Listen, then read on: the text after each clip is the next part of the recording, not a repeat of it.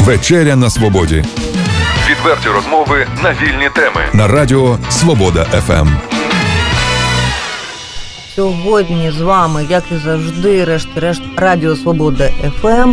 точніше вечеря на свободі У студії Олексій Маслов. та Ірина Воробей, а також Вадим В'язовик.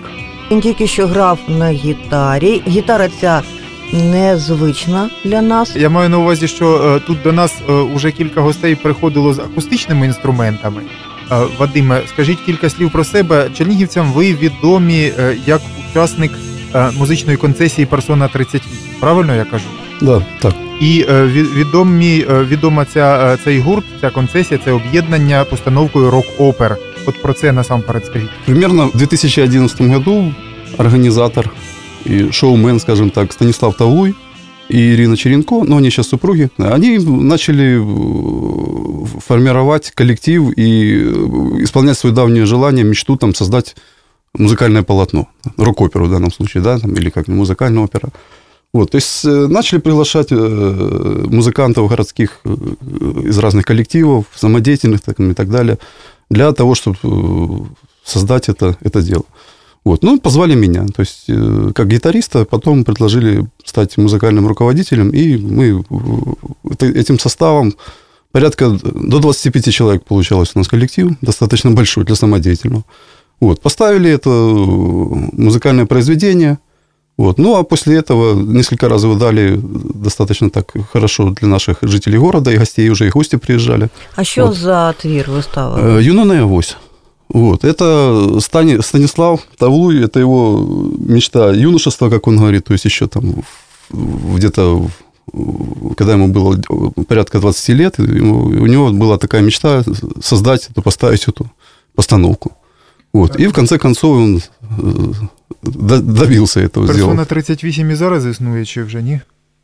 Ну, Персона 38, э, у них есть организация «Апельсин», я так понимаю. То есть это громадское объединение «Апельсин» или как-то так. Вот. И, а Персона 38 они назвали этот музыкальный коллектив, скажем так, студию или как-то так. То есть оно в составе этой перс- «Апельсина» было. А зараз ви продовжуєте співпрацювати з цими музикантами, з якими почали? Не, ну так не сотрудничаем, но э, дружим, скажем так. Ну, в связи с тем, что вот пару лет у нас случилось это в стране, значит, Стас объявил, что музыкальные э, проекты прекращают. А скільки всього рок-опер? Ну, е, що зна- означає для вас оцей д- от досвід постановки таких рок-опер?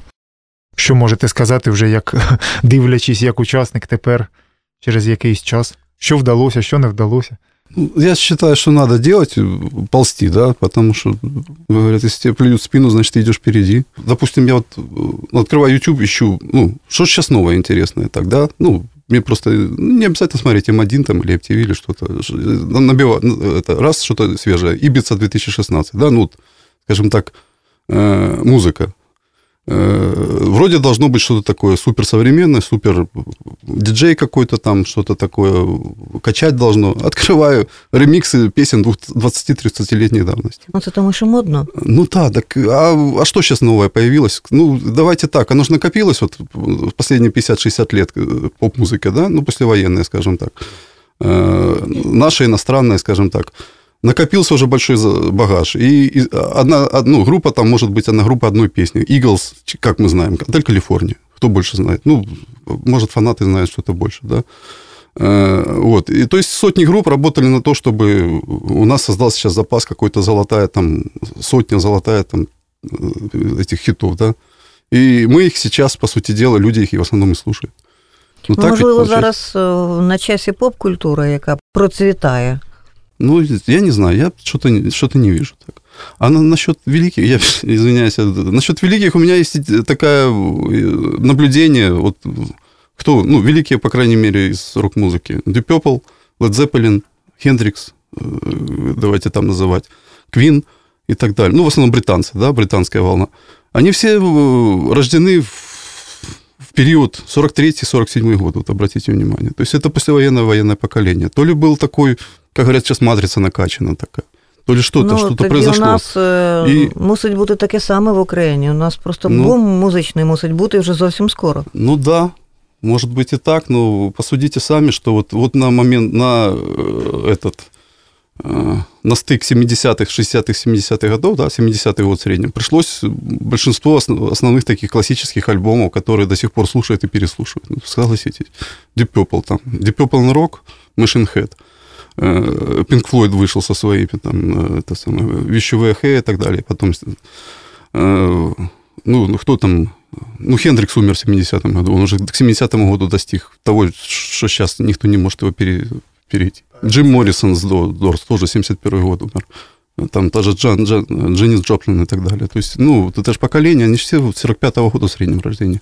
От ті, кого ви назвали, це можна сказати, що це ваші є уподобання там або ну, взірець якийсь, так? Ну да, ну, а- а, как, с чего слушал, тут, тут к тому и стремишься. Я вот давай анализировать, чего, почему я так, ну, скажем так, мне нравится рок-музыка и так далее. У меня брат э, старше на 7 лет, да, то есть он слушал все вот эти дела, Pink Floyd и так далее. Я помню себя 7 или 8-летним, и я вот стою и смотрю с- на, на магнитолу братову и слушаю с замиранием сердца Time Pink Floyd, э, знаменитая песня. Вот это для меня, вот это воспоминание сейчас, оно и как искры, понимаете? Вадиме, хотілося б Да. все ж таки про вас. От Де ви, ви про, себе, народилися? ви про себе семирічного сказали, а тепер трошки далі продовжіть. Я- Як ви здобували музичну освіту і так далі. Я От ви народилися в Чернігові. Чернигово-Северская земля. А як давно мешкаєте в Чернігові? А, ну, больше 10 лет случилось. Чим у житті займалися? Ну, Пожарная профессия? охрана.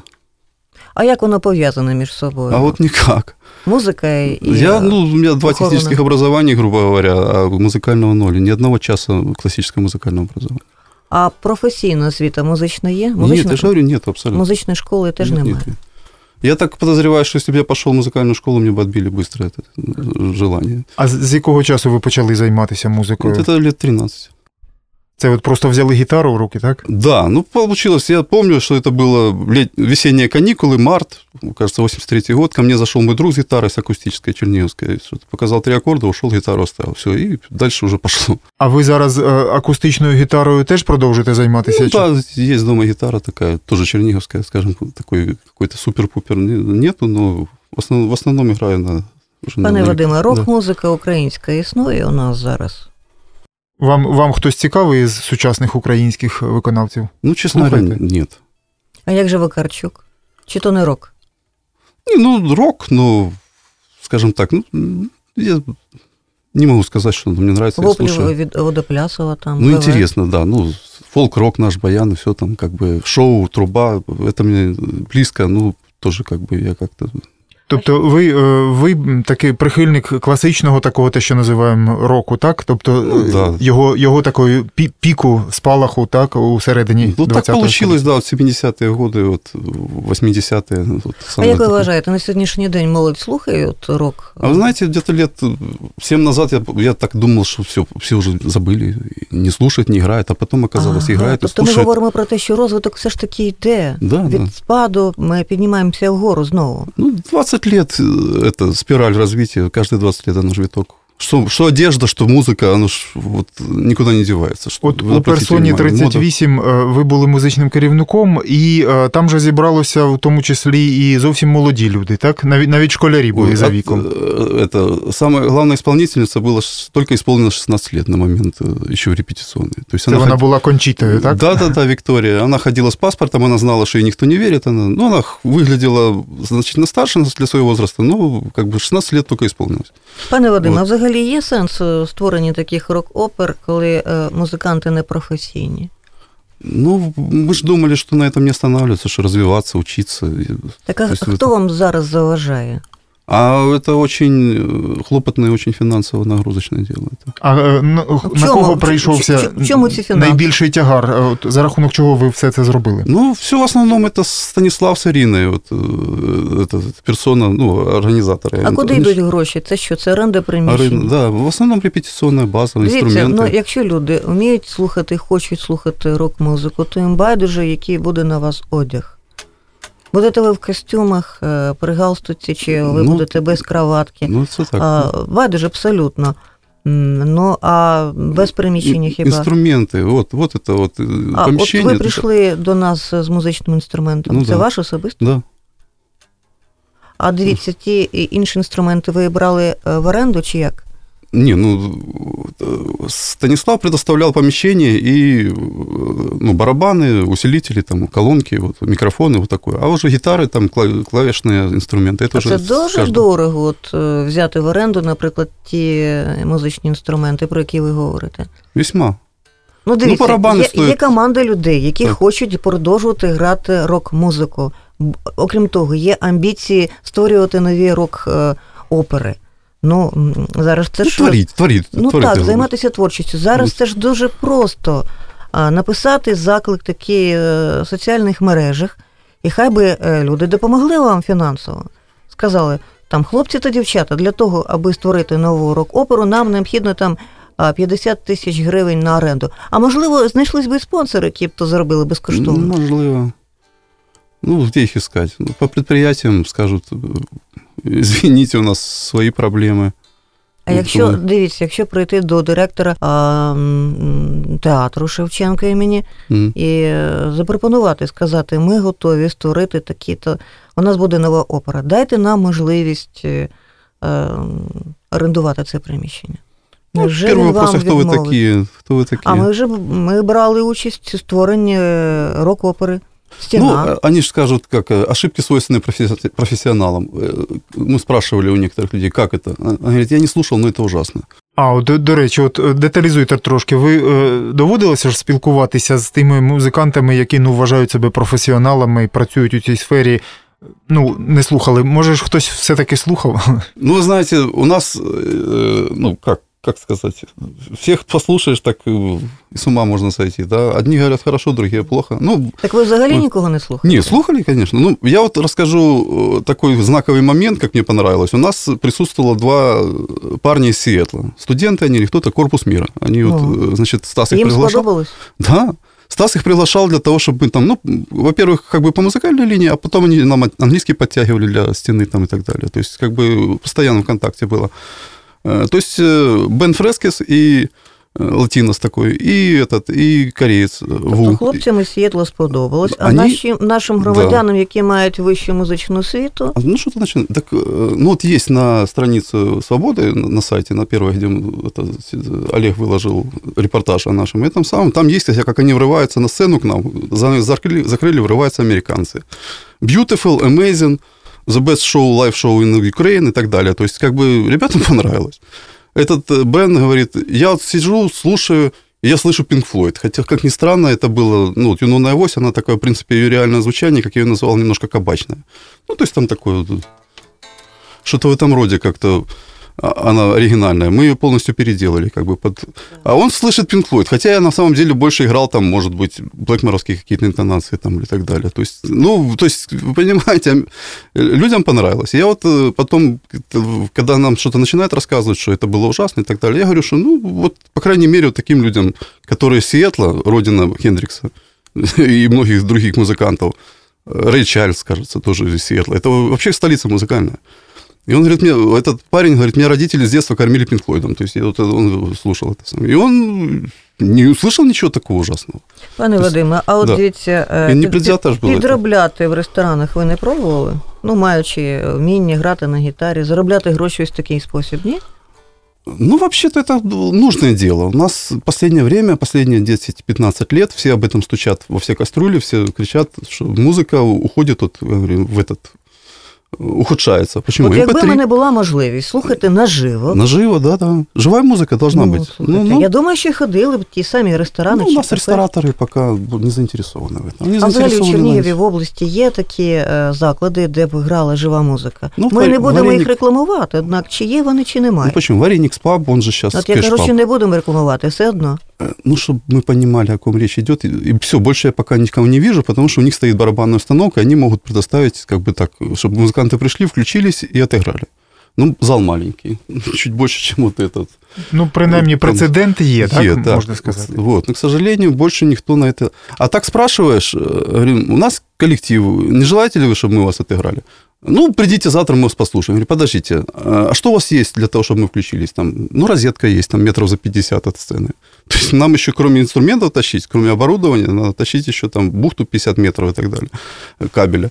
А, а нужно тащить пару киловатт звука, э, барабаны, э, пульты и все прочее. То есть ну, нужно все это привести, нанять машину, привести, разгрузить, поставить, отыграть, загрузить, отвезти там, и так далее. То есть самим остаться должными, а для ради того, чтобы там, ну, придите, мы вас послушаем. Люди Пане не Вадиме, понимают. у вас є свій гурт? Да, сейчас мы со- собрались, коллектив у нас небольшой. Скільки людей? Четыре. Як він називається? А мы назвались по первым буквам э, имен, там, Дживас получилось. Геннадий, Вадим, Алла, Сергей. А, а хто ці люди? Чернігівці? Да, э, музыканты. В- Вони як е, теж, е, ну як би сказати, любителі у такому. Не, два э, профессионала, не будем рекламировать, нет. И одна девушка, которая вот поет по ресторанам, которая, ну, там, я, я Тобто называю... вас е, насправді можна почути е, десь в якомусь закладі такому Ну, в- нічному. Пок- Пока э, сильно вы- выскочить не удалось. Мы пока недавно собрались, репетиционный А период. скільки існує гурт ваш? Ну, несколько Рік? месяцев. А, навіть Ні, ні, зо- ні. зовсім І- Яку небагато. музику от ви взялися А вот, виконувати? а вот концепцию я избрал такую, понимаете? То есть клавишника нет, второго гитариста нет, у нас бас, барабаны, гитара и вокал. То есть такой состав, ну, вот как Led Zeppelin, допустим. Ну, я просто сравниваю по, по составу, да? Клавишника нет, гитариста второго нет. Поэтому очень лаконично, и очень приходится ужиматься, чтобы все это прозвучало достаточно. Ну, а це теж Так. класичний рок, чи що? Да, ну как, ну как классический. Ну, берем, допустим, э, взяли, я говорю, о, мне понравилась песня э, «Леди Мармелад». Знаете такую? Не. Э, и Кристина Гилера поет там, это, это, с- это девушки, это, ну, это как ее там, Пинк, еще там они четвером. эти. А співаєте загалом англійською мовою? Чи Сейчас російською получилось, да, только три композицією? песни у нас э, славяноязычные. Як публіка сприймає ваші виступи? Нет, так мы еще на публике не получилось у нас. Ну, вот, А, вот нас позвали, допустим, на День города там ну, перед одним домом культуры отыграть. Потом раз сказали, ой, извините, и всю аппаратуру забирает центр сюда. На это самое.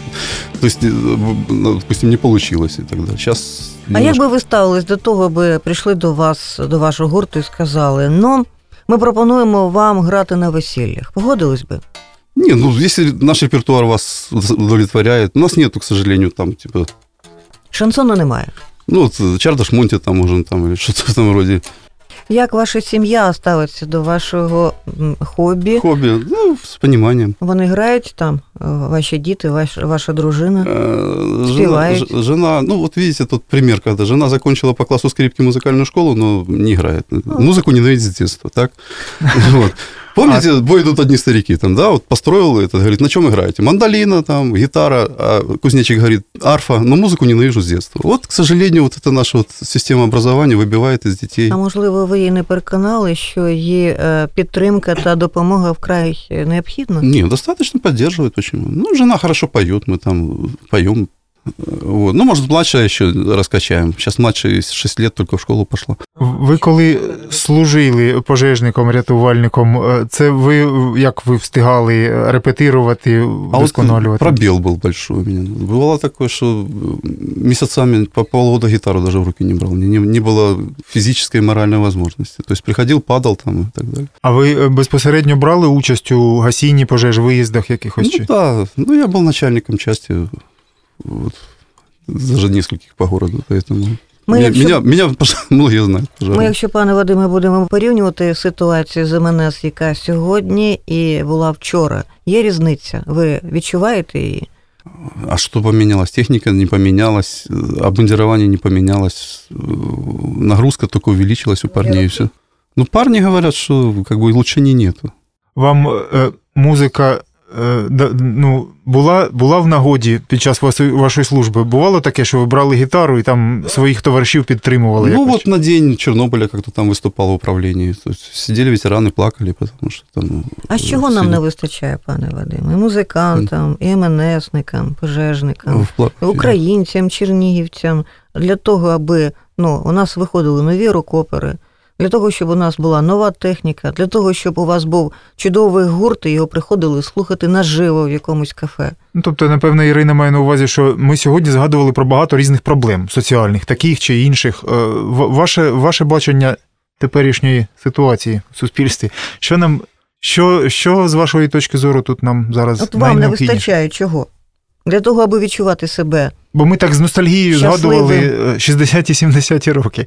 А, а, за- а зараз, а зараз?